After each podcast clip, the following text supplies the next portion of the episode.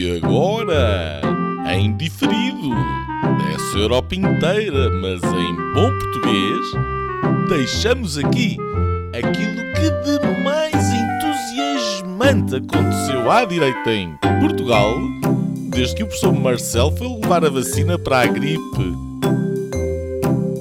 Senhoras e senhores, o episódio desta semana do podcast Linhas Direitas. Olá, caros ouvintes, bem-vindos a mais um episódio do Linhas Direitas, o centésimo primeiro. Uh, nesta semana, mais uma em que o mundo continuou a sua missão de se revelar para nós um lugar estranho. No Reino Unido, lá por fora, uh, Liz Truss colocou-se inicialmente em posições delicadas, uh, demitiu depois o Ministro das Finanças, depois de uma espécie de mini orçamento que causou alarido pelo mundo fora, mercados incluídos, e que previa cortes de impostos e aumentos de despesas, uh, recrutou Jeremy Hunt, mas pelos vistos não foi suficiente. Liz Truss acabou de truces, demitiu-se e já ninguém sabe o que é que vem a seguir. Já se fala no regresso de Boris Johnson, no Gambler e numa espécie de uh, Britaly que para ali se gerou. É um assunto a acompanhar com interesse e confesso pessoalmente com alguma tristeza. Josep Borrell, alto representante da União Europeia para os negócios estrangeiros, avisou que o exército russo será, e a palavra é esta, aniquilado se Putin usar o nuclear. Ninguém sabe se as pernas de Vladimir tremeram, se não, será caso de Borrell enviar à Rússia o nosso Pedro Nuno Santos. Prossegue também a Comissão Especial sobre a Covid-19 no Parlamento Europeu, com suspeitas levantadas acerca de cláusulas secretas nos contratos celebrados entre a Comissão e a Pfizer, já depois de uma representante desta empresa ter declarado que não tinham testado a capacidade da vacina que comercializaram na interrupção da transmissão do vírus. Agências noticiosas como a Reuters já vieram fazer o seu fact-checking, afirmando que a Pfizer nunca disse que a vacina impedia a transmissão do vírus, mas depressa correram vídeos pelas redes sociais que dão conta de gente como Albert Burla, CEO da Pfizer, Bill Gates, Joe Biden, entre muitos outros, a apelar à vacinação como forma de salvar a vida de terceiros, isto é, impedindo a transmissão. Será caso por podermos começar a dizer que os certificados digitais foram uma enorme burla? Por cá, neste nosso belo pasto à beira-mar plantado, nenhum alvoroço acerca desta questão. Consultada a imprensa dita séria, encontramos a astronómica quantidade de notícias acerca deste caso entre a Pfizer e a Comissão Europeia, zero. Outro assunto mais colorido e, mais, e ainda no internacional, na National Gallery em Londres, duas jovens um, ativistas resolveram atirar frascos de sopa de tomate para cima dos girassóis de Van Gogh como forma de protesto. Imaginaria Deus para quê? Percebemos depois que a contestação era contra novos projetos de gás ou petróleo é mais um surto de terrorismo ambientalista. E é sobre esse assunto que falaremos lá mais para a frente. Por cá, o alvoroço foi por coisa nenhuma. Marcelo Rebelo de Sousa, o senhor feliz, no seu deserto de ideias políticas, resolveu criar mais um facto para que deixassem de falar mal dele e lançou o nome de Passos Coelho para o meio da sala, eventualmente como hipotético candidato a Belém ou apenas como forma de tentar calar algumas pessoas que já estão com Marcelo pelos cabelos. António Costa, o senhor contente, segue também firme na sua política de austeridade, que desta vez não é austeridade, porque essa intenção de magoar as pessoas, ao contrário de outros seres diabólicos e sádicos que retiravam prazer do corte de pensões e salários. Como isso lá vai secando a oposição, que na verdade não precisa dessa ajuda para nada e se seca lindamente sozinha. Para rematar, ficamos a saber que Portugal tem agora 4,4 milhões de pobres, parte deles safando-se desse retrato apenas graças aos apoios sociais. E são poucas as almas por aí vão dizendo que o problema está lá atrás, na nascente, e que o que as pessoas precisam é de poder ganhar mais dinheiro pelo seu trabalho, ao mesmo tempo que se vão reforçando as vozes que enaltecem o papel assistencialista do Estado, que a pouco e pouco vai garantindo para si uma nação de dependentes. Para melhorar o estado de espírito, o Governo anunciou, porque o Governo anuncia muito bem, que está a desenvolver um projeto piloto para implementar a semana de quatro dias na função pública. E é sobre este tema que vamos agora falar. Afonso Vaz Pinto, o que é que achas de começarmos um, a ter greves da função pública à quinta-feira? Olá, uh, meus senhores, olá, uh, caros ouvintes. Uh, acho, acho que é uma medida completamente deslocada. eu acho que não sei onde é que, onde é que o governo está com a cabeça, a não ser que esteja a fazer um, uma manobra de diversão, uh, literal, uh, acrescentando mais um dia de diversão um, ehm, ao, ao, fim de semana. Uh, acho que, é, acho que é mais uma medida de marketing e de plano de comunicação do que propriamente uma medida de gestão de um país. Uh, porque eu acho que isto é um desvario completo. Uh, quer dizer, se, se, o governo tiver menos um dia de trabalho uh, por semana, eu acho ótimo, porque sempre, sempre são menos as neiras. Ehm, mas pronto, isto vem na, na, um bocado, na, na, enfim, há 70 anos para aí, nós passámos de uma, uma semana de seis dias de trabalho, ao sábado trabalhava-se há 70 ou 80 anos, é uma conquista do século XX. Ehm, eu em Moçambique em Moçambique ainda hoje uh, uma semana na legislação, uma semana de trabalho são seis dias de trabalho um, ehm, e, e que, que, algumas empresas de serviço internacionais que estão no país uh, não usam e portanto dão descanso de dois dias, mas ainda há situações, há países onde se verifica essa, essa semana. agora passar para este extremo acho que não, não faz sentido nenhum. Eh, tem sido eh, falado, tem sido analisado. Nós já, já também vem noutra sequência que é a passagem das 40 horas de trabalho. É, é, esta é uma conquista mais recente, mas da geringonça, que é passar das 40 horas de trabalho eh, na função pública para as 35 horas de trabalho. Ora, se um dia tem, tem 7 horas de trabalho, os funcionários públicos passariam agora a trabalhar 20, 28 horas por semana. O que quer dizer que passávamos em 7 anos de 40 horas semanais para uh, 28 horas semanais. Eu não sei qual é o plano depois em cima desta, desta ideia, como é que eles iam depois operacionalizar, se íamos ter dias com mais horas, enfim, são detalhes que eu acho que eu espero que não cheguemos a esse, a esse ponto. Isto aqui é o plano do governo. Plano de peeling, plano de marketing, plano de comunicação, não sei o que é que é. Agora, a realidade é esta é o estudo por data. Nós temos 4,4 milhões de portugueses abaixo do limiar da pobreza. Uh, se uh, não tivessem transferências sociais, ou seja, as ajudas que o Estado, uh, o Estado Social dá a essas pessoas. sem a, com essas ajudas, o número baixa, mas ainda assim é 20% mais ou menos da população. Um, ehm, portanto, 1,9 milhões de portugueses que estão no limiar de pobreza. Uh, e a pobreza não se combate sem ser com a produção de riqueza. E a produção de riqueza é nos dias de trabalho, e, portanto, eu acho que chegamos aqui a uma, uma, uma conta simples, que é nós precisamos, posto isto, posto esta realidade, precisamos de trabalhar mais ou menos.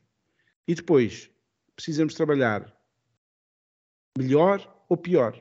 Portanto, da, da, da resposta a, esta, a, esta, a estas perguntas, na qualidade e na quantidade, uh, está que este plano uh, não faz sentido nenhum e o que o governo está a fazer é, olhando para um buraco, está, prega fundo para entrar nesse buraco. Uh, por isso acho que, acho que não, não faz sentido.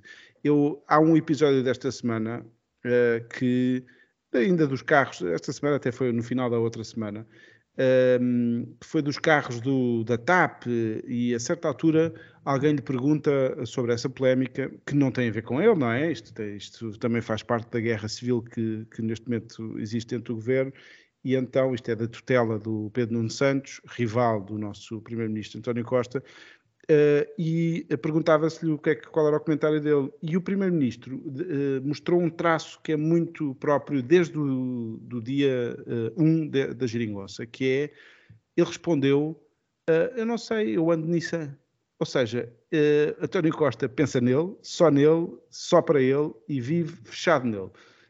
Um, e daí estes planos, estas ideias de quatro horas que, quanto a mim, não fazem sentido, porque mesmo que se fosse implementado, uh, ia acontecer que o próximo governo, e se calhar agora em, nestes 10 anos de Pax socialista, íamos ter as tais 4 horinhas, 4 diazinhos por semana, que é para depois termos que tra trabalhar outra vez e regredir não sei quantos anos e trabalharmos uh, seis dias por semana para recuperar nos próximos 30 anos aquilo que tínhamos uh, estourado nesta década de Pax Socialista, ou nestas décadas de Pax Socialista sou completamente contra e acho que não faz sentido nenhum. Nuno.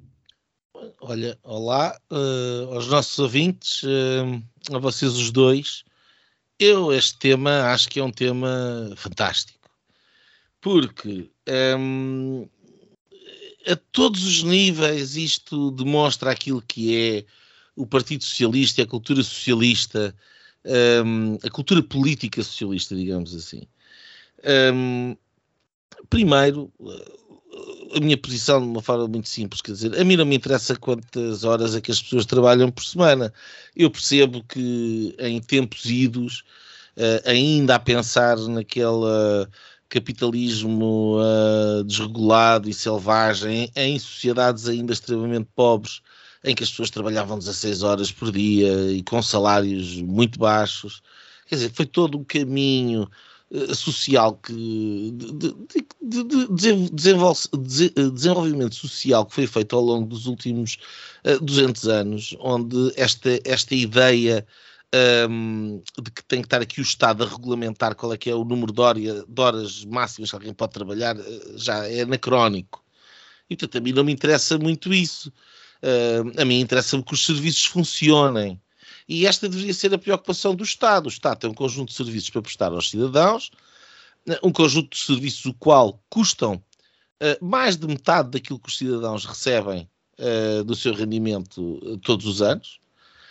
e, portanto, se eu pago mais de metade daquilo que ganho para ter alguns serviços do Estado, aquilo que me preocupa não é se o funcionário público trabalha um, 40 horas, ou 35 horas, ou 28 horas, como o Afonso estava a dizer, mas é se os serviços são prestados ou não. E não são.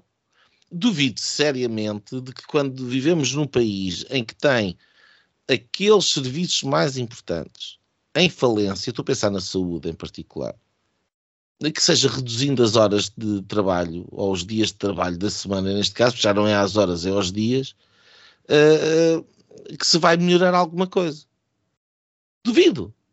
A não ser que haja um plano de reestruturação completo e de, de reequipamento e de uh, uma inovação revolucionária tão grande, tecnológica, em que de facto uma hora de trabalho de funcionário público atualmente passa a valer por duas ou por três.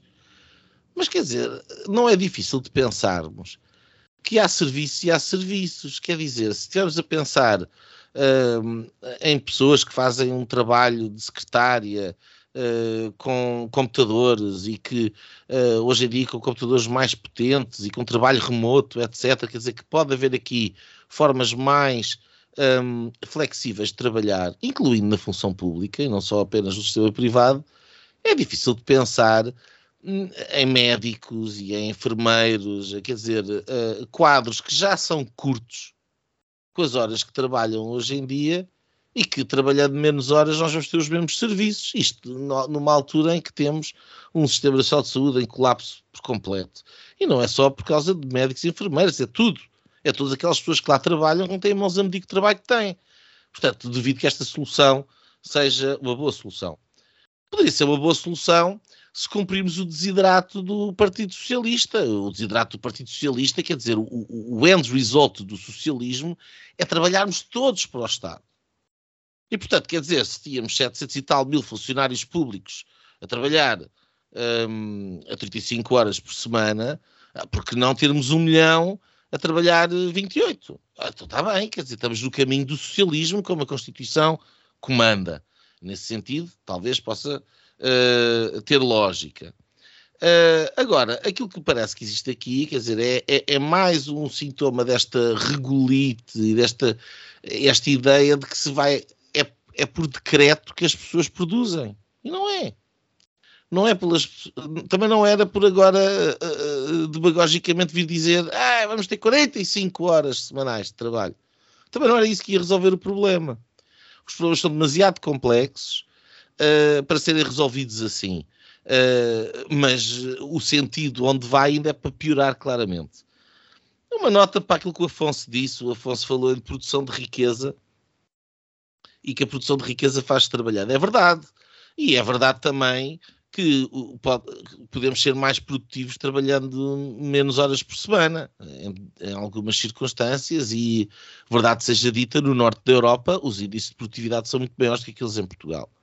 Agora, uh, ponto 1, um, em relação àquilo que o Afonso disse, a, a, a riqueza não se cria no Estado. O Estado redistribui a riqueza.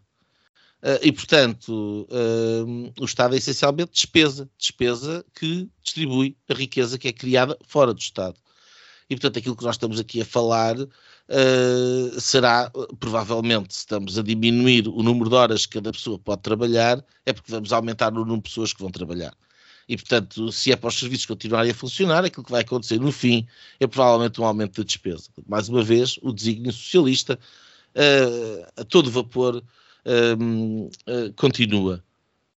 E depois uma última nota, mas isto por acaso estava no, no, naquele pasquim, o público, é uma coisa que eu não leio, mas que volta na volta vai aparecer uns recortes um, e, uh, e, que tinha uma notícia, uma notícia,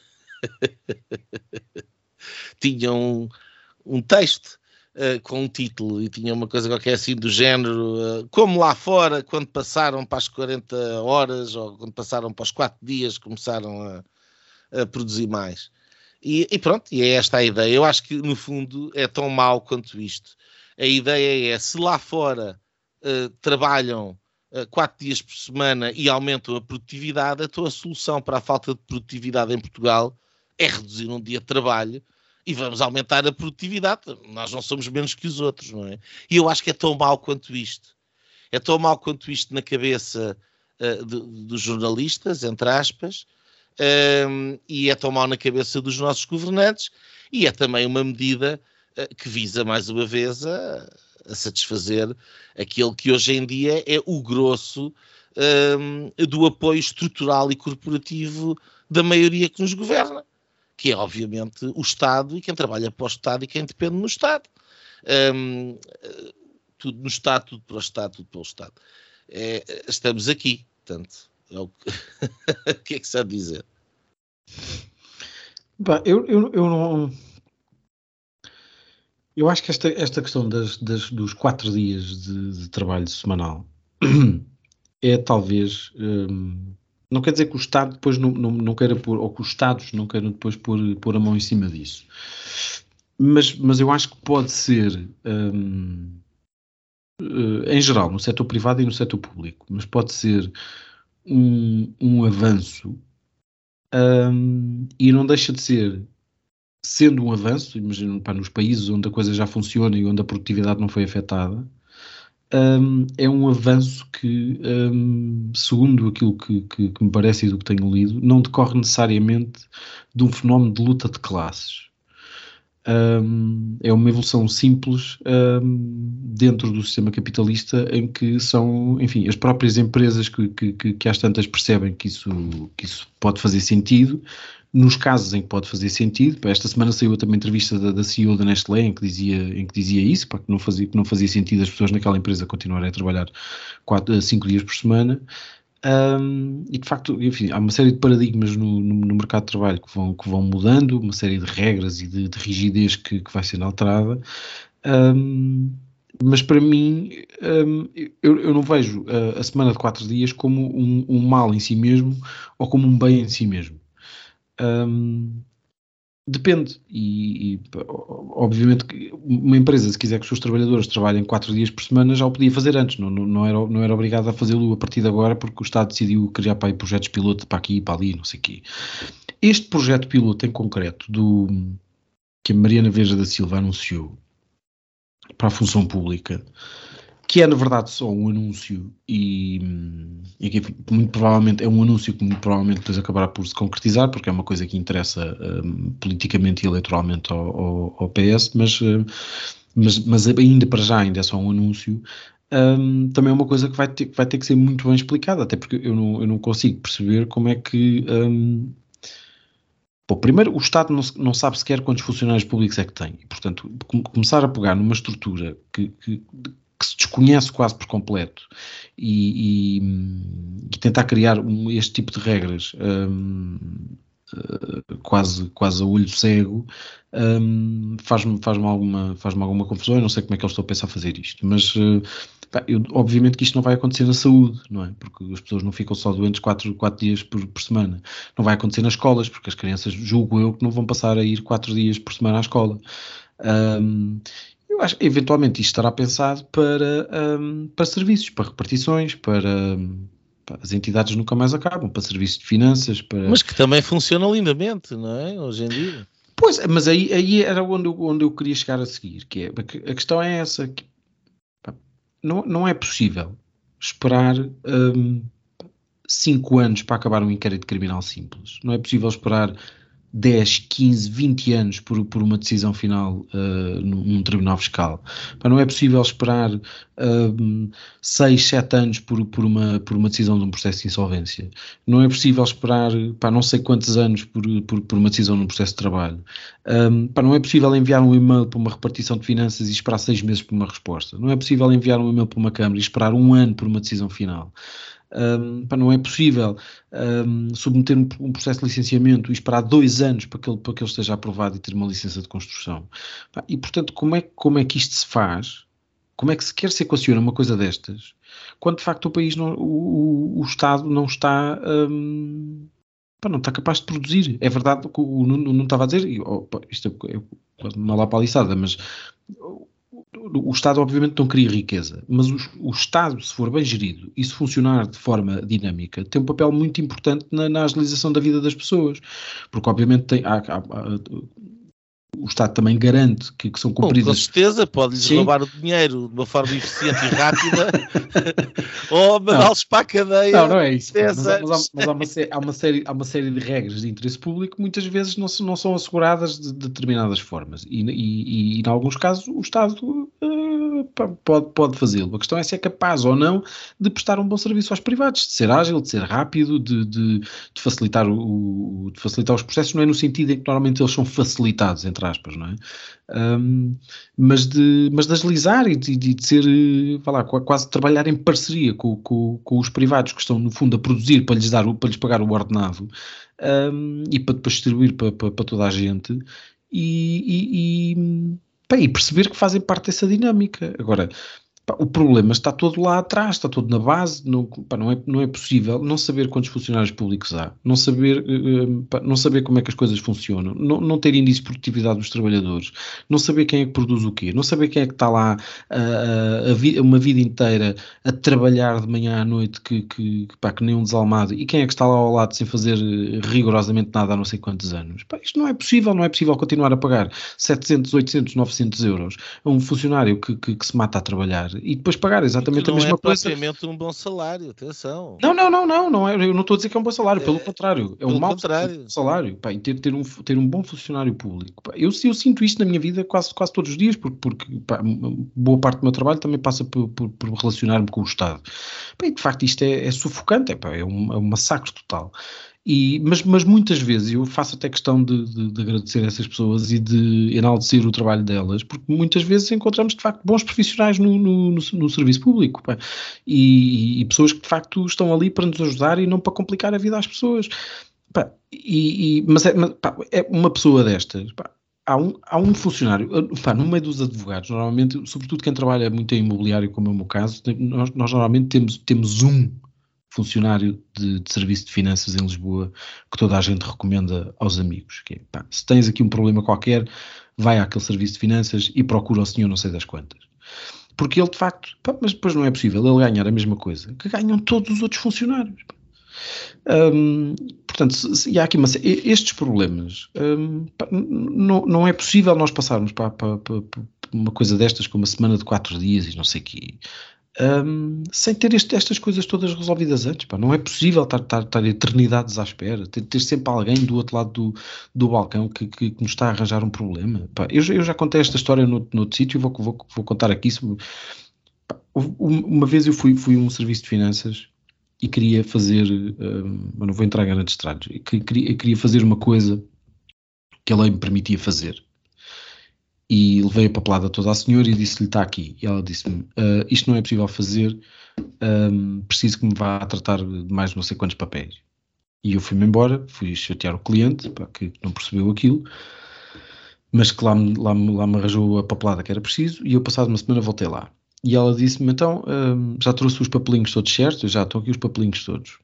E ela no final pediu-me: Agora está tudo certo, então assina aí. E depois na legenda, embaixo do, do sítio da assinatura uma das hipóteses que lá estava dizia claramente que eu podia fazer aquilo como, como quis fazer da primeira vez. E disse isso à senhora, sou sei lá, mas está aqui na legenda, porque é que eu não podia fazer isto como queria fazer na semana passada? E ela disse-me, então, mas claro que não podia, então, mas quem é que lhe disse que podia? Eu disse, disse-me a lei e pelos vistos disse o papel também, mas disse-me a lei. E ela respondeu-me isto. Mas isso é o que diz a lei, porque nós aqui temos procedimentos.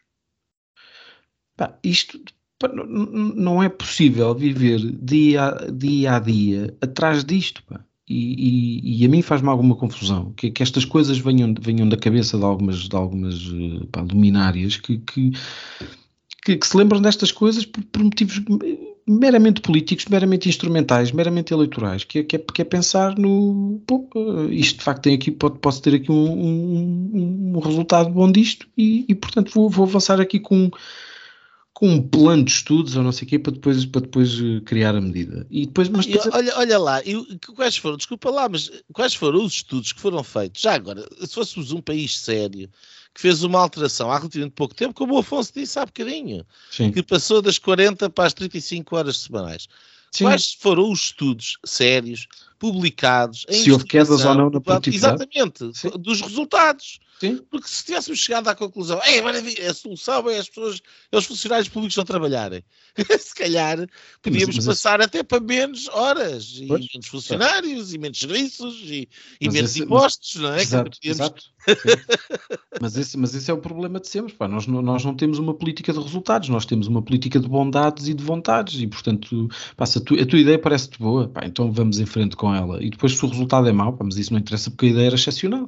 Pá, e, e nós, de facto, facto é, é, nisto que estamos há uma série de anos. Pá. Não, não há resultados, não há prestação de contas, não há. Um, e, e, esta semana de quatro dias é um bocado, é um bocado isto. Pá. Não, não, não sei. Afonso, queres, queres, queres voltar a. que uh, eh, um, para termos um, um serviço até melhor do que temos atualmente, são apenas necessários uh, 605, uh, não, um, sim, 650 mil uh, funcionários públicos, que era aqueles, aqueles que nós tínhamos, que foi o mínimo que tivemos nos últimos 10 ou 15 anos, um, em 2014. Portanto, eu não me lembro de em 2014 nós falarmos de falência de serviços públicos, como nós estamos a ouvir falar na saúde. Não te lembras porque não és de esquerda, pá. Como dizia bem o Nuno. Uh, há um bocado estavas a falar dos atrasos no, no, na, na, justiça, que eu acho que é um problema, um cancro que, que a justiça tem, uh, até mais grave do que esta questão dos, dos quatro dias. Uh, acho que é, uma, é um modo de, de viver e um, um, deve ser das áreas em Portugal que eu tenho, tenho menos admiração, é, é, precisamente a justiça, e acho que é, é, uma, é, um, é o tal Matrix que vive numa realidade à parte. Mas e, e que dizer dos atrasos nas quimioterapias? Uh, e que dizer uh, do, dos museus todos pelo país que estão a cair de podre e estão a fechar e porque não têm funcionários porque, porque estão todos envelhecidos e morrem e não podem ser repostos. Uh, vá, nós, nós claro que não, não, não, agora não ouvimos falar muito disso, quase, passa quase pelos pingos da chuva, passam mais os planos dos quatro dias por semana do que propriamente estes, estes problemas. É verdade, é verdade. E nós temos uma curva, procurem os, também a por data outra vez, googlei aqui rapidamente, em 2011 eram 727 eh, mil funcionários públicos, baixaram para os tais a 650 mil em 2014 e depois têm vindo a subir paulatinamente até aos 800 mil, tu há um bocado estavas a dizer que não, não sabia, é, será em torno deste, deste número. Um, e um dos efeitos práticos foi o tal uh, redução das 40 para as 35 horas, porque no caso dos médicos, quer dizer, é direto, isto, uh, estão organizados por turnos, por mais produtivo que seja um médico e podem ser mais produtivos ou menos produtivos, têm que estar, têm que assegurar um serviço, a mesma coisa com os polícias e outros, outros serviços fundamentais são de facto uma riqueza. Isto é produção de riqueza, é distribuição, tens razão, Nuno, foste aí um bocadinho picuinhas, mas hum, no sentido lato, de facto nós estamos empobrecidos porque estamos a dar um, um, um a prestar um serviço uh, pior e é óbvio que o Estado marca aqui um bocadinho o ritmo uh, para muitas empresas seguirem, seguirem pelo, mesmo, pelo mesmo caminho, mas não é isso que está em causa. Uh, as, as, empresas são livres de fazer o que quiserem às suas às suas equipas e encontrar uh, soluções uh, que mais se adequem. talvez talvez por, este caminho, qualquer dia temos o Estado a ditar também as regras nas empresas privadas, não sei, perseguindo o tal socialismo que, que o preâmbulo da, da Constituição estabelece. Ah, é, é, é, mas no fundo é isso. É, Afonso, não é ser picuinhas, porque hum, a questão, quer dizer, isto por um lado é conceptual, não é? Quer dizer, quanto mais eh, centralizado um serviço está, e o serviço do Estado está por natureza centralizado, portanto, isso é um dos problemas. Eu não tenho um problema com o serviço público, pelo contrário, eu acho que o serviço público é fundamental. A questão é como é que o serviço público é prestado. Um serviço público pode ser prestado por privados. Uh, e se for bem prestado e custar menos aos cidadãos, ninguém se vai preocupar com isso. Mas aquilo que foi feito nos últimos anos foi, por exemplo, na área da saúde, substituir as parcerias público-privadas que existiam e que produziam um serviço público e a um preço mais módico e em melhor qualidade uh, do que aquilo que é prestado hoje em dia. E isto é piorar o serviço público e, portanto, aí nesse sentido estamos a empobrecer. Estamos a empobrecer gastando mais dinheiro uh, que deveria estar a ser gasto de uma forma produtiva e que não está está a ser gasto de uma forma não produtiva. Quando eu digo, quando eu falo em criação de riqueza, é neste sentido. Eh, e, portanto, quer dizer, um, um, um, é óbvio que todos empobrecemos quando não temos serviços públicos. O problema é que o Estado chama a si o monopólio da prestação dos serviços públicos e depois presta-os mal. Este é o problema. E, portanto, se o Estado estivesse bem organizado, fosse um Estado eficiente, fosse um Estado que todos nós sentíssemos que recebíamos o troco uh, dos impostos que são pagos, até as pessoas uh, se calhar tinham menos tendência para criticar algumas das coisas uh, que acontecem no campo, do, no campo do Estado, ou o nível dos impostos, por exemplo. Agora, aquilo que se passa é que nós não recebemos o troco da, da, da, do investimento que nós fazemos. E, e, eu não estou a inventar quando dizemos que pagamos mais de metade um, para o Estado, porque de facto é aquilo que acontece entre, entre o, o, IRS que todos pagamos, entre o IVA que todos pagamos, entre o IMI que todos pagamos, um, as taxas e as taxinhas todos pagamos por todo lado, tudo somado no final do ano, e toda a gente paga mais de metade daquilo que recebe para o Estado e para o funcionamento do Estado. E, portanto, nós deveríamos estar a ter uma discussão de como é que otimizamos este gasto que nós temos enquanto população. Como é que os portugueses uh, uh, uh, têm um retorno real do investimento que fazem quando trabalham mais de metade do ano para o Estado. Esta era a discussão que nós devíamos estar a ter enquanto país. Mas não temos essa discussão. Estamos a discutir se os funcionários públicos devem trabalhar quatro ou cinco dias por semana e a mim não me interessa para nada quantos dias é que os funcionários públicos trabalham por semana. Eu quero é que aquilo que os funcionários públicos tinham que fazer, ou os serviços, neste caso, que o Estado tem que prestar, sejam prestados em boas condições. E achar que é pelo Ministério decretar que agora trabalham X horas, que as coisas vão melhorar, é, é completamente insano. Não é assim que as coisas vão melhorar. Uh, a, a, produtividade aumenta, identificando as razões pelas quais a produtividade uh, é mais baixa. Se calhar os incentivos dentro da função pública não são bons. Se calhar a cultura de trabalho que existe dentro da função pública não é boa. Se calhar o facto das progressões serem automáticas e não terem propriamente a ver com o mérito não é bom. Se calhar o facto dos salários para aqueles bons quadros serem pouco atra atraentes também não é bom.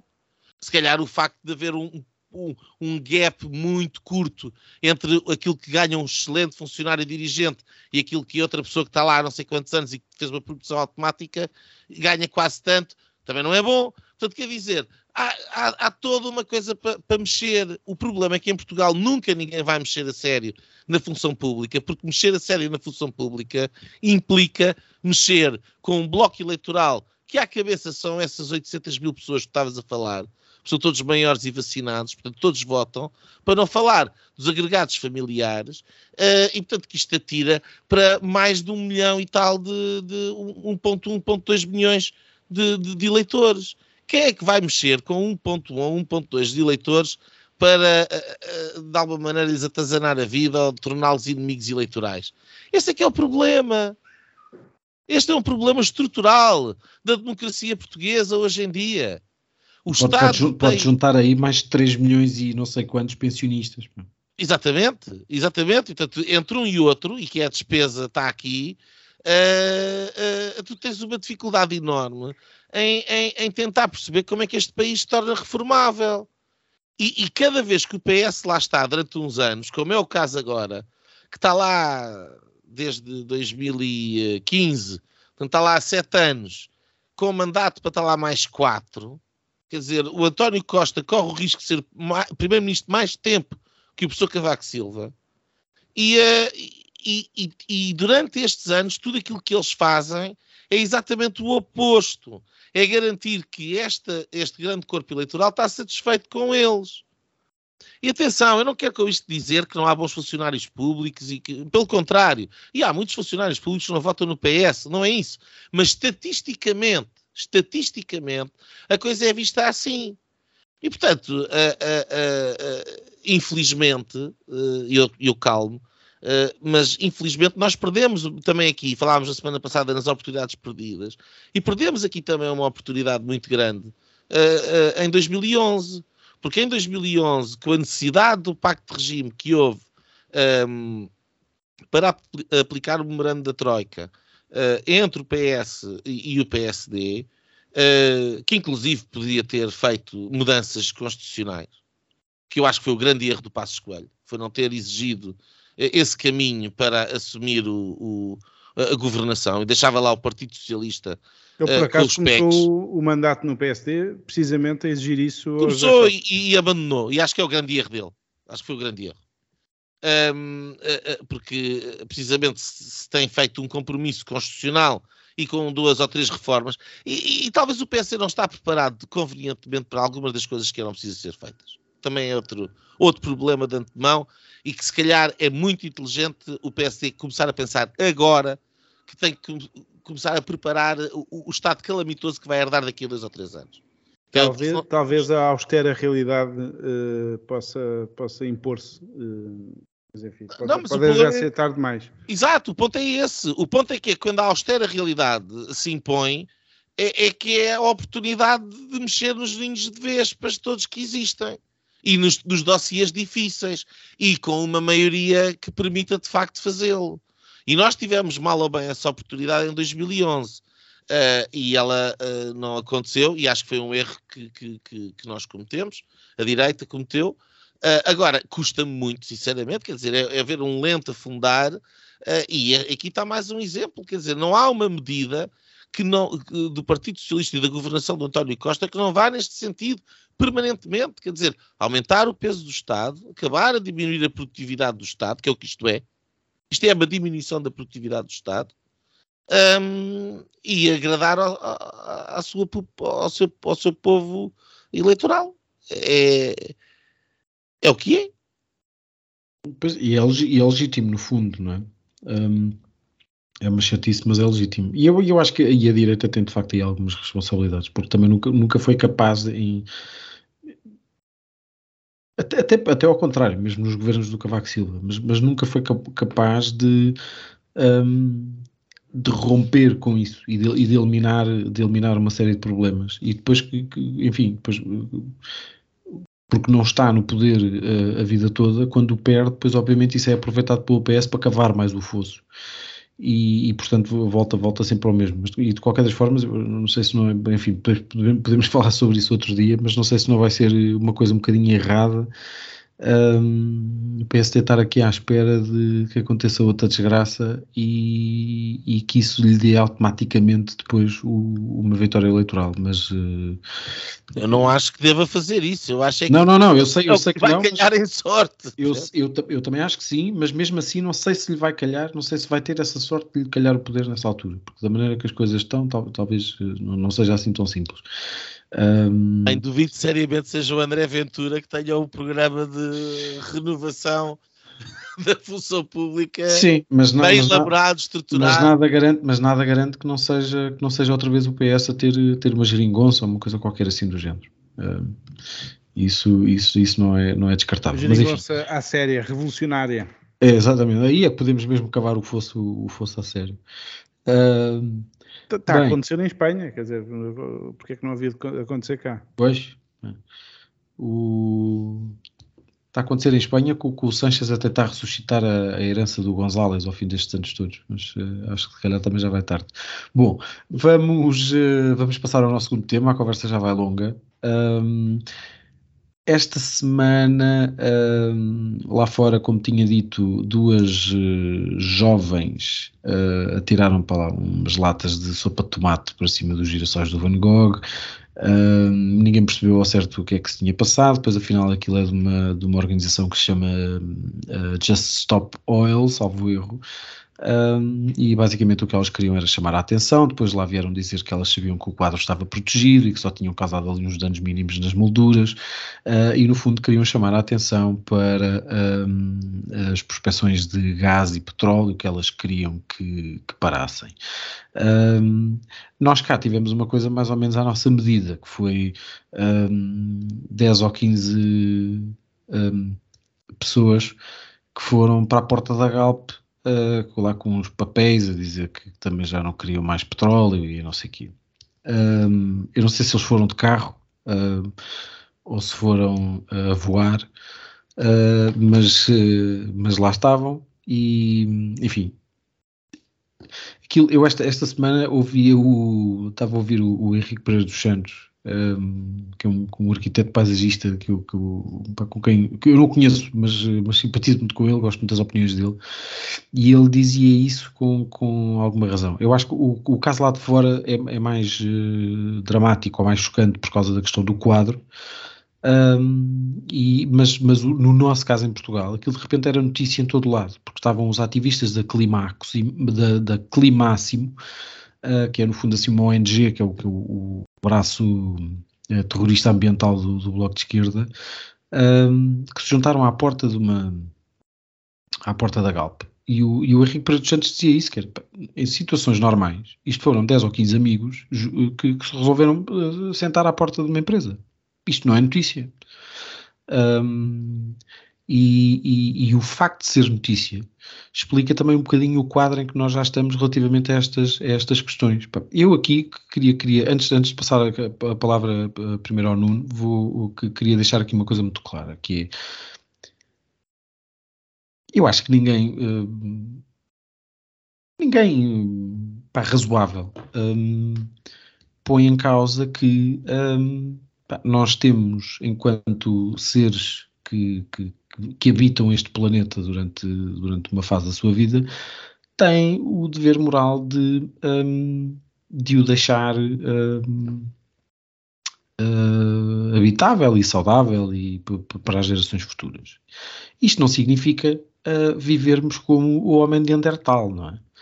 Um, nem significa, se, uh, até se quisermos ser mais próximos, vivermos como, como, como viviam as pessoas há três ou quatro gerações mas significa que nós, enfim, que devemos ter alguns cuidados com, com, com, pá, com, a poluição, com a destruição das paisagens, com, e em fazer, em fazer uma gestão razoável, razoável dessas coisas, através de pessoas que de facto saibam alguma coisa daquilo que estão a fazer e não uh, através de pessoas que têm, que têm a visão uh, deturpada ou uma visão um bocadinho urbanita daquilo que é a natureza.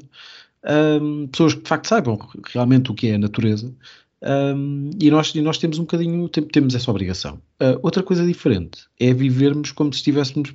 Mas isto acontece em quase tudo hoje em dia. É como se estivéssemos a viver num, num quadro de apocalipse permanente. Pá, hoje em dia, até. Um, antigamente era primavera, verão, outono e inverno. Agora é alerta amarelo por causa da chuva, alerta laranja por causa do vento e da chuva, e depois é alerta não sei quê por causa do, do, do calor e da seca. Antigamente estas coisas chamavam-se verão, outono e inverno. Estava a chover, era outono, e agora é a alerta laranja da proteção civil, e vem mais não sei quem, mais um tipo qualquer do Estado, explicar que, que isto está tudo a acabar. E há aqui uma, uma, tese um bocadinho apocalíptica sobre isto, que ao mesmo tempo eu acho que também se mistura com, com enfim, com, com o falhanço da luta de classes um, e, a, e a redescoberta de, de, novas formas de luta por parte de, dos neomarxismos. Mas, uh, Nuno, queres falar um bocadinho sobre isto? O que é que, o que, é que tu achaste de, desta juventude? Não acho nada. Uh, acho. Uh, quer dizer, uh, são patetas, coitados. por um lado, temos que também. São irritantes e põem-se na estrada e estão ali e tal, não sei o quê. Enfim, aquilo que me custa é ver a juventude. e eu já falo com alguma distância, infelizmente, desse termo, é ver a juventude que tem, obviamente, uma tendência para absolutos de valores, portanto, para encontrar causas que acha que são fundamentais e que são muito importantes e, e mover-se por elas. E aquilo que me entristece é, em vez de ver uma juventude irreverente, uh, capaz de pensar por si própria, capaz de descortinar o mundo por si própria e, e ver um conjunto enorme de coisas que estão a acontecer e que põem, de facto, a vida deles enquanto adultos em causa, e não só deles, mas dos filhos deles, basta pensar nos níveis de dívida uh, e a forma como as economias estão estruturadas, uh, a forma como os produtos sociais da segurança social estão estruturados, quer dizer, nem nós que estamos nos nossos uh, uh, 40 temos eh, qualquer espécie de, de ilusão de que, que, as reformas, que vamos ter umas reformas condignas quando vemos a geração anterior à nossa uh, com reformas uh, significativas e com vida muito assegurada. E, portanto, há todo um conjunto de, de, de coisas, esta era uma delas, económica, mas há muitas outras que, que, os jovens têm que estar muito atentos, ou deveriam estar muito atentos. Infelizmente não estão atentos a nada, a não ser aquilo que passa na TV eh, e que, e que passa na Netflix e, e que passa na, no TikTok ou, ou, que é permitido passar no YouTube. E, e, e, portanto, como só estão atentos a isso, e aquilo que passa nisso é uh, basicamente a propaganda um, dos poderes de, do momento, não é? Porque isto, estamos a falar de, das empresas uh, detentoras do, do, sistema financeiro, do sistema industrial, do sistema uh, económico, largo modo, não é? Quer dizer, um, e são eles que são donos destes canais de comunicação e que são donos das grandes empresas de comunicação, as próprias agências.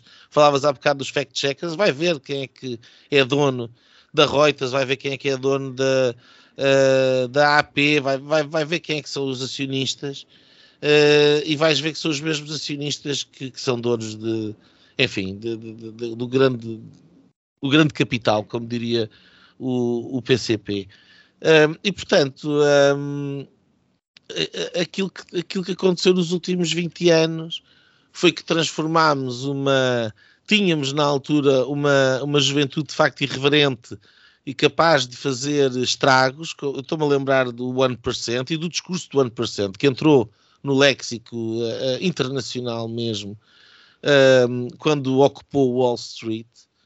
Uh, e pensar que todo aquele movimento era contra o 1%, era, era contra aqueles que eram donos da maior parte da economia, a pedir e a exigir uma melhor a, redistribuição da riqueza, não, não vamos, depois, depois podemos discutir como é que isto se faz à esquerda, como eles pretendiam, ou como é que se pode fazer à direita, como, como eu pretenderia. Mas, no fundo, a ideia de que é imoral haver aquele 1% ultra bilionário daquelas corporações que são donas de tudo, e em 20 anos, essas mesmas corporações uh, que se assustaram, que se assustaram, conseguiram cooptar todos estes movimentos. E cooptaram todos estes movimentos utilizando um, uma agenda de valores culturais e morais uh, dita moderna que propagandearam pelos seus próprios um, canais, lá está, propagandísticos, uh, uh, TV, as Netflix, essas coisas todas, como sendo contra sistema. E, portanto, o sistema vende a mensagem contra sistema. E a mensagem contra sistema que é comprada por estes jovens ignorantes e que vão depois agir uh, e vão para a rua uh, manifestar-se, em vez de serem contra o sistema, como era o Occupy Wall Street em 2001, vão hoje uh, vender as bandeiras do sistema. E as bandeiras do sistema é esta globalização energética, a transição energética, esta ideia absolutamente absurda que temos um pouco número de anos um, até que o planeta exploda. Tudo isto é completamente uh, uh, nonsensical, para ser verdadeiro, mas tem a força suficiente para vender por estes canais de comunicação os interesses daqueles que querem vender esta mensagem.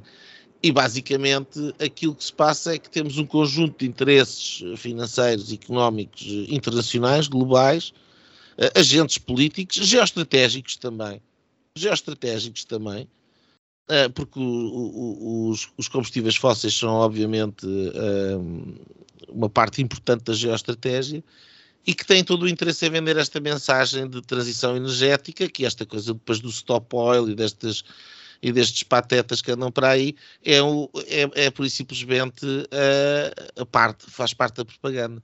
Portanto, responder à tua questão, aquilo que me entristece, quando eu vejo esta, esta malta, um, por um lado, uh, irrito-me, porque uh, é, é perceber que eles, de facto, uh, em termos de narrativos, têm um, são imbatíveis, esta, os donos desta, desta mensagem, um, e depois de grande tristeza, porque uh, se não é nos jovens que nós temos a, a esperança da rebelião contra o sistema, quando o sistema abusa e quando o sistema é demasiado opressivo, como é o caso, como foi o caso na Covid-19 e como está a ser o caso nesta narrativa climática, então se nós não podemos ter a esperança nas gerações mais novas, se elas são mais atreitas a essa narrativa, o futuro está, de facto, uh, muito negro. E, e, portanto, nesse aspecto, isto é absolutamente de lamentar. Uma pequena nota uh, para a questão do quadro, uh, e não é só o quadro, é tudo. Porque, precisamente porque o, o, o, discurso está feito de uma forma moralista. É um discurso moral sobre aquilo que é a salvação do planeta versus a condenação do planeta. Uh, portanto, do bem contra o mal. torna-se a quem, a quem acredite nisto, torna-se perfeitamente legítimo fazer tudo. Uh, porque é, é, para salvar o planeta, é para salvar a humanidade, é para salvar-nos a todos. E portanto, se é para nos salvar a todos, é perfeitamente legítimo estragar um quadro. Uh, não interessa qual é o quadro. Também é perfeitamente legítimo matar alguém. E também é perfeitamente legítimo ter uma narrativa de que não ter filhos é a melhor coisa que podemos fazer para salvar o planeta. Uh, e portanto, tudo, ou que o aborto é uma solução para o climate change. Como eu já ouvi alguns lunáticos dizerem. E, portanto, uh, uh, no fim, uh, é, é, é, absolutamente deplorável, é triste. Um, e nós temos que pensar seriamente, quer dizer, aquelas pessoas que ainda têm um, módico de, de, capacidade de ver para lá da propaganda, de perceber que uh, os grandes chavões do climate change não são certezas dogmáticas, a ciência não é uma certeza dogmática, mas mesmo estes em particular não são, não são dogmas absolutamente absolutos, passo o pleonasmo. Um, a própria ideia de que o planeta continua a aquecer é, é disputada por muitos reputados cientistas. Um, o planeta já esteve mais quente do que está hoje e com boas condições de vida. Um, também já esteve mais frio. Já esteve mais frio e mais quente com mais CO2 na atmosfera. O CO2 é aquilo que permite as plantas, enfim, uh, alimentarem-se e, e, e, está a haver uma reflorestação do planeta. E, portanto, quer dizer, há todo um conjunto de dados que não passam no mainstream media, que são academicamente relevantes, que são cientificamente relevantes, só passa a narrativa. E é isto que, a, que as crianças e que os, os, jovens veem, e, portanto, depois agem desta maneira. É, é, é triste. Eu, eu, pá, eu li, julgo que o ano passado, um livro um, de um tipo que foi ativista da Greenpeace, pá, um, um, ecologista, um ambientalista, uh, que se chama Michael Schellenberg, salvo Schell Schellenberger. Exatamente, que se chama uh, Apocalipse Nunca. E, eu, enfim, há uma série de coisas que ele, que ele, que ele escreve no livro e que tem, e que tem defendido uh, uma série de sítios, um, em que, no fundo, ele. Não, não, não, queria aqui falar muito sobre o livro, mas no fundo ele, ele não nega a existência de, de alterações de alterações no planeta, um, não nega a existência de problemas, nega a existência do apocalipse. E, e dá uma série de exemplos, uh, um bocadinho nesta lógica que o Nuno estava a dizer, portanto, que, que pá, que, que, há uma série de anos atrás havia uh, muito mais uh, muito mais mortes por, por catástrofes uh, ambientais, por exemplo. Havia muito mais muito muito mais área ardida, etc. E, dá um exemplo também muito interessante que é que, que e isto por causa da questão do Brasil que é, que é, que é muito é muito interessante ler aquilo. Um, que tem a ver com o, esta, esta, esta campanha toda por causa da, da desflorestação da Amazónia e não sei o quê.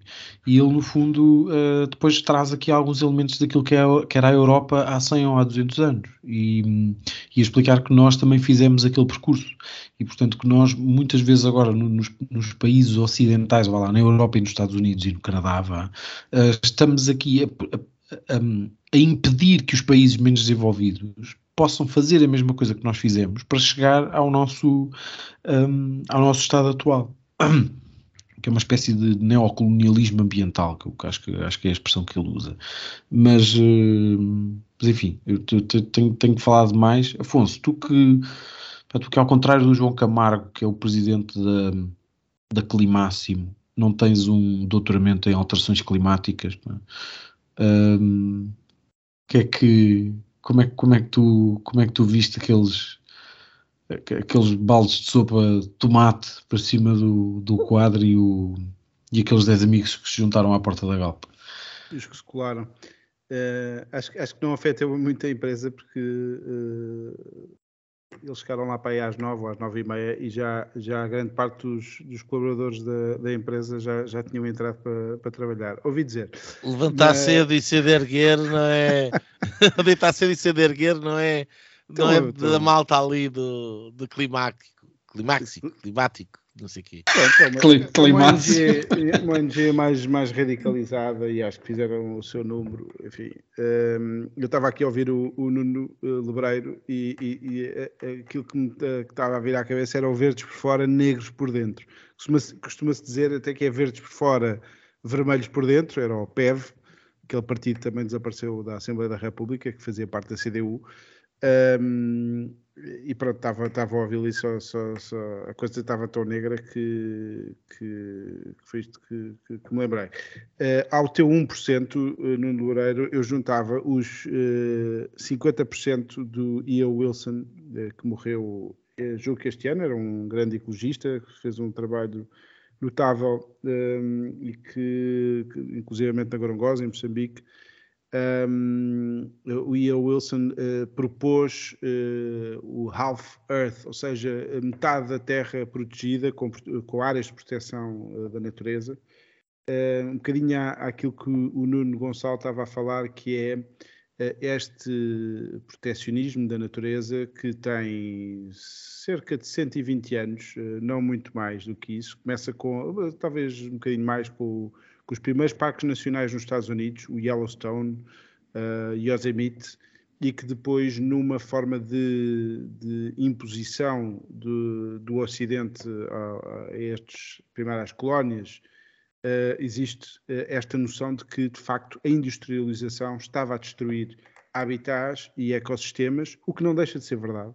É preciso também termos atenção e sermos uh, nisso inteligentes e encontrar um equilíbrio porque se uh, estes, estes movimentos mais radicalizados de facto são uma religião, uh, e eu hoje em dia dou graças a Deus uh, por os moralistas terem, a maior parte deles, ainda alguns na igreja, terem saído de mansinho da igreja católica e hoje em dia estão nesse tipo de, de, movimentos mais extremistas da ecologia, de, desta nova religião que se impôs, porque na falta de um Deus um, esta nova religião pagã que, vai, que vê na natureza, que é um conceito muito ocidental, se nós formos a, nenhuma, se formos à África, nenhuma língua local tem este conceito de natureza e, portanto, o homem vive imerso na sua realidade, que é o mundo natural, mas que não, que não faz esta separação da natureza e o homem, e portanto esta ideia de uma natureza que era intocável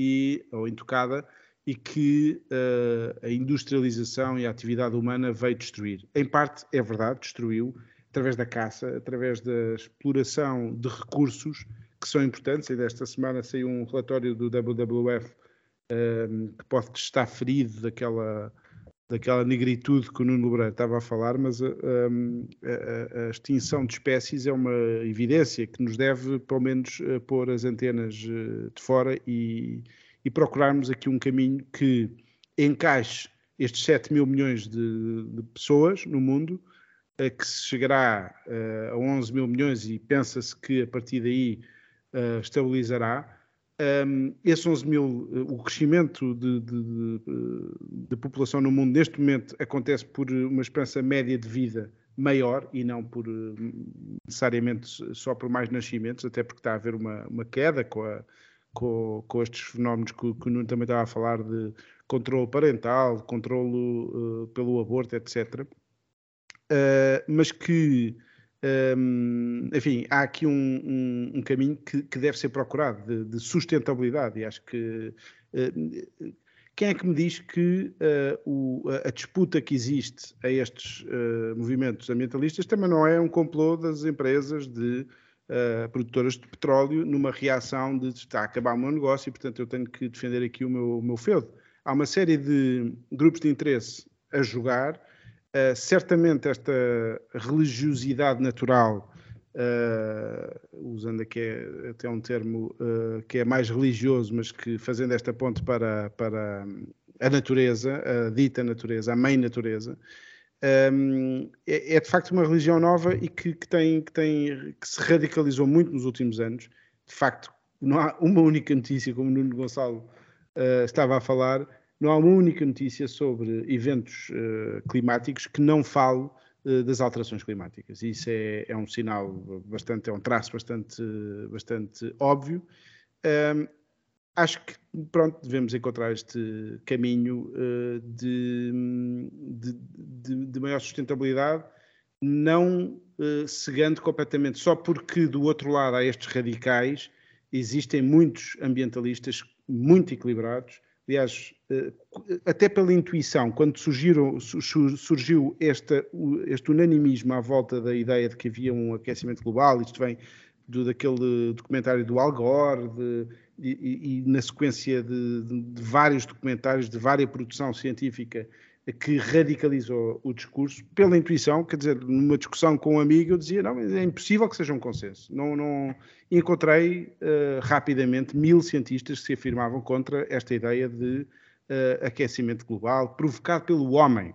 Ou seja, o, a Terra, de facto, vai aquecendo e, uh, e vai se tornando mais fria em ciclos que são muito mais, são muito maiores do que a própria atividade humana. Não quer dizer que nós não tenhamos a responsabilidade de olhando para os no nossos ecossistemas, e aí sim, uh, onde está a água, onde, está, onde estão esses recursos naturais, não devam ser cuidados uh, e postos no mesmo, no, num, enfim, integrados na, na, atividade humana e que não devemos explorar uh, por explorar e, e pronto, encontrar aqui um, um equilíbrio. Deixa-me só dizer uma coisa, oh, oh, Nuno, pode ser. Um, eh, eh, eu estou de acordo com a grande parte daquilo que o Afonso disse. Agora, aquilo que, aquilo que me preocupa um, eh, é, é precisamente aquilo que ele está, de certa forma, a desvalorizar, mas que é extremamente grave. Que é quando nós vemos que há um alinhamento entre aquilo que é o discurso das autoridades oficiais, quando é o, é o discurso das grandes corporações e é o discurso da narrativa mediática e está todo em uníssono, está todo histérico. Isto faz lembrar o Covid-19. É o mesmo processo. Isto é um processo de que não tarda nada. Estão-nos a dizer que nós temos que ter uh, uma, uma quantidade de carbono limitado de consumo diário. Porque se estivermos a consumir mais carbono do que. Eh, e nós somos vidas eh, baseadas em carbono, portanto, quer dizer, não fazemos outra coisa senão consumir carbono e emitir carbono. E, portanto, a partir do momento que nos ponham um, um, um carbon cap em cima, havendo uma justificação moral para o fazer, nós corremos o risco de ter uma grande maioria da população acreditando naquilo que vem na comunicação social de propaganda de que o mundo está em grandes dificuldades, etc., não sei quê, e irem aceitar esta ideia de que não se pode consumir mais de carbono do que X. Isto é, é, é uma coisa é a sustentabilidade ambiental. E eu falo com à vontade, porque não há de haver aqui muita gente que tenha plantado 6 mil árvores como eu plantei, que esteja no meio da natureza, que tenha uma quinta alimentada à energia solar. Portanto, eu, eu falo com muita vontade, porque eu sou verdadeiramente o exemplo da pegada ecológica que deve ser. As 6 mil árvores que eu plantei, muito mais do que uh, dão conta das emissões de, de, carbono que a minha família tem. Portanto, eu falo muito à vontade. Uh, agora, o ponto é a, a questão política. A partir do momento em que tornamos esta histeria uh, climática, e é uma histeria que não tem qualquer base científica, e da mesma maneira como o Al Gore fez um documentário que está cheio de erros e não passa de um documentário, ninguém fala no Climate Gate. Que é quando os senhores de Anglia, que é o paradigma da, da, da, da, métrica do aquecimento do planeta foram apanhados em e-mails a falsificar os dados da temperatura para formatarem-se à narrativa do aquecimento global. Mas ninguém fala do Climate Gate. Porquê? E isto é que me preocupa, porque eu já vi o que é que uma narrativa única na comunicação social histérica consegue fazer. E, e, e, portanto, da mesma maneira como foram atropelados todos os direitos, liberdades e garantias das pessoas a propósito do Covid-19, eu estou extremamente preocupado com a forma como esta histeria climática, na mão dos poderosos, na mão de quem agora pode dizer tu não podes fazer isto ou tu não podes fazer aquilo para salvar o planeta, armado deste discurso moral, em nome do bem, contra o mal, uh, o que é que eles não podem fazer. Isto é muito preocupante. Mas é, eu, eu, eu, só para terminar, culturalmente há aqui, há aqui uma questão que de facto é, é, muito difícil de contornar, porque hum, e nós, como tu dizias, eh, o, nós com, com, com, a Covid eh, deixámos isso claramente exposto. Ou seja, nós estamos disponíveis para qualquer coisa que seja irracional se, se nos anunciarem que o mundo não vai acabar amanhã. E, e, tudo isto está tá, tá muito assente nesta lógica, que é o, é, o, é o mundo que vai acabar em 2030 se nós não fizermos não sei o quê. É um, depois já não é em 2000, não era em 2000, era em 2000, depois era 2005, depois era 2015, depois era 2020, depois agora 2030. Quando tivermos a chegar a 2030, o mundo vai acabar em 2040, depois vai acabar em 2050 e depois não sei o quê. E portanto, isto também é uma, é uma, é uma, é uma sociedade que está muito receptiva e o Afonso estava a dizer isso e eu, eu, eu concordo. Um, é uma sociedade que, abandonou qualquer tipo de, de, de, espiritualidade e de religiosidade, e, portanto, mas que, que, que, demonstra que de facto o homem uh, e a sua natureza uh, precisam dela e, portanto, procurou-a, encontrou-a, encontrou-a noutras, noutras fórmulas. E estas fórmulas são fórmulas que têm origens. Um, pá, no, no, naquilo que era o marxismo e, e, e adaptado aos tempos modernos, porque um, e, e, é um, no fundo, tudo isto é, é, é, é totalitário, não há, outro, não há outra forma de dizer. A, a, a questão, e, e, aí o Afonso, eu, eu, também acho que tens muita razão nesse ponto, um, é que nós também não podemos reagir a isto completamente um, uh, por, por, por, oposição, um, sem, sem, sem capacidade de, de, de, propor coisas, coisas contrárias. Até porque a, a, aquilo que era que, lá, que se pode chamar a direita clássica tinha foi, foi, tal, foi muito provavelmente pioneira nestas questões, nestas questões ambientais do conservacionismo, da proteção da natureza, uh, da proteção das espécies, da, da salvaguarda do, do, do património uh, natural, etc. E hum, e nós perdemos um bocadinho isso. Pá, eu aí há tempos, por, por, por outras uh, razões, tive, tive, li o, o, programa, o programa eleitoral da, da Aliança Democrática 79 a quantidade de, de, de, coisas que ali está, muito por culpa do, do Gonçalo Ribeiro Teles, obviamente, mas, uh, mas nós perdemos essa herança, nós deixámos escapar esse legado e entregámos este discurso por completo um, à esquerda mais radical. E, portanto, isso também é um erro e é um, e é, e é um bocadinho de tempo de nós voltarmos um, a assumir a liderança deste discurso e a assumir a liderança daquilo que é, de facto, o ambientalismo um, em, vez de, em vez de responder a isto só por, por, por, por reação. Mas neste e, e, e, e, muitos outros temas. Bem, a, a conversa já vai longa. Um, eu ia, se calhar vamos passar às nossas linhas.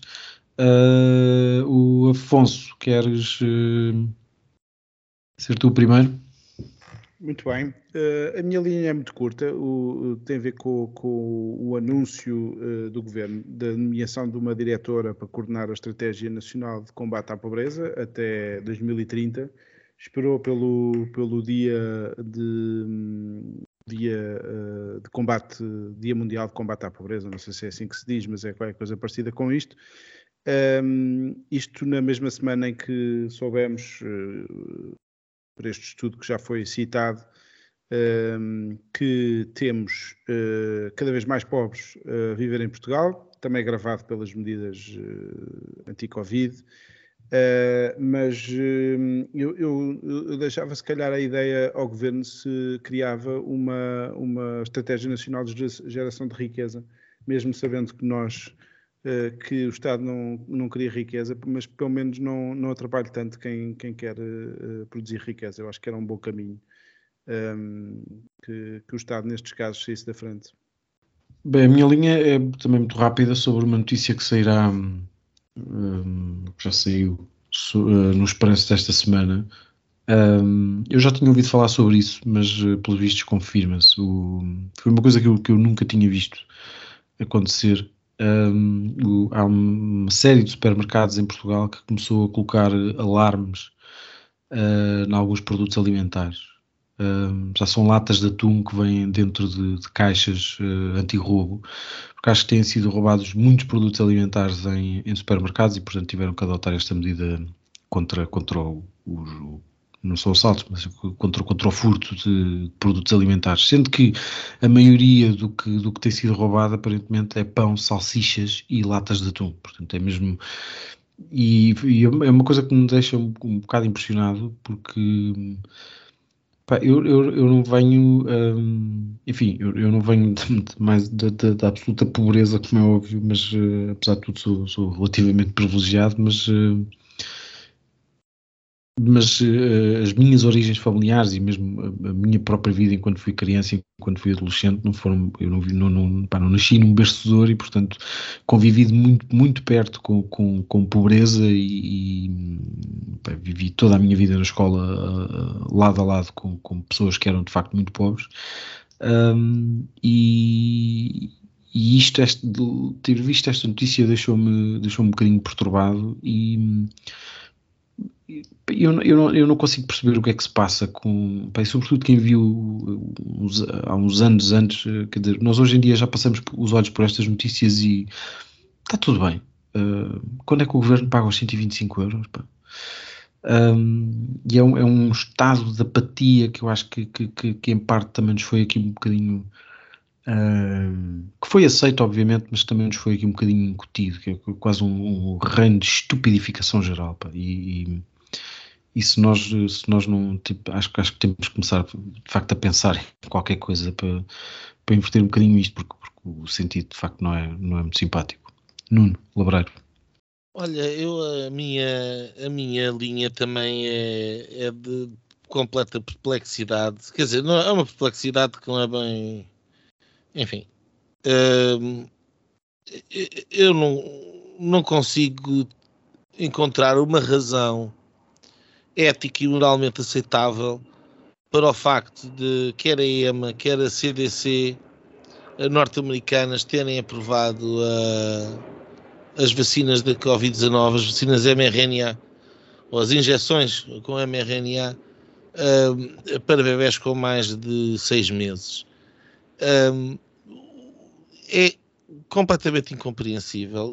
Não há relatos uh, quaisquer de, de, de, de, mortes e de, de problemas com esta com, com, com, adolescentes, com crianças e com bebés de, por parte do Covid-19. O Covid-19 pura e simplesmente nunca afetou um, este segmento etário abaixo do, dos 18 anos. Temos países, um, como é o caso da uh, Dinamarca, da Suécia, que já estão a, a, a, a, não aconselhar a toma da vacina abaixo dos 39 anos, precisamente por causa dos problemas cardíacos que têm sido identificados uh, pelo mundo inteiro, all across the board.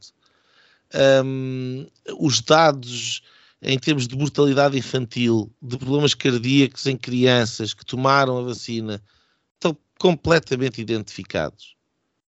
Uh, continuarem com isto uh, seria completamente uh, esdrúxulo e idiótico se não houvesse este pequeno pormenor que a partir do momento em que a CDC, a CDC norte-americana, recomende um, estas vacinas, e foi aquilo que fez, a partir dos eh, seis meses de idade e para fazer parte eh, do portfólio das vacinas eh, das crianças norte-americanas, a partir desse momento as farmacêuticas têm liability um, e portanto estão imunes uh, em relação àquilo que são os side effects destas vacinas.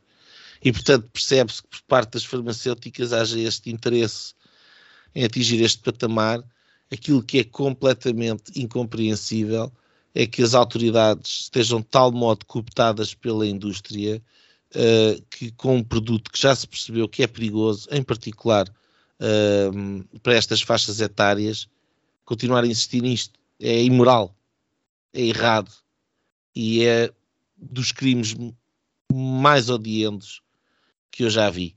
E, e, e vamos continuar a ter a comunicação social a não reportar os problemas uh, e apenas um, a reportar as virtudes e, uh, e eventualmente também em Portugal uh, a quererem injetar as nossas, os nossos bebés, as nossas crianças com uma substância que, é, que não, não para a doença e uma doença que não afeta as crianças. É completamente idiótico e criminoso. Bem, e é tudo por hoje. Uh, voltamos a encontrar-nos para a semana. Até lá, não se esqueçam, ouçam o episódio de hoje no nosso site, www.linhasdireitas.net, no iTunes, no Spotify, na nossa página do Facebook. Um, até para a semana. Um abraço a todos. E pronto, pronto.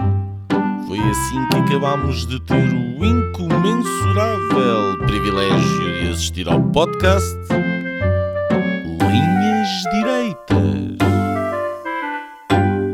O podcast Sensação da Direita. Em Portugal e em português. Para a semana, juntem-se outra vez.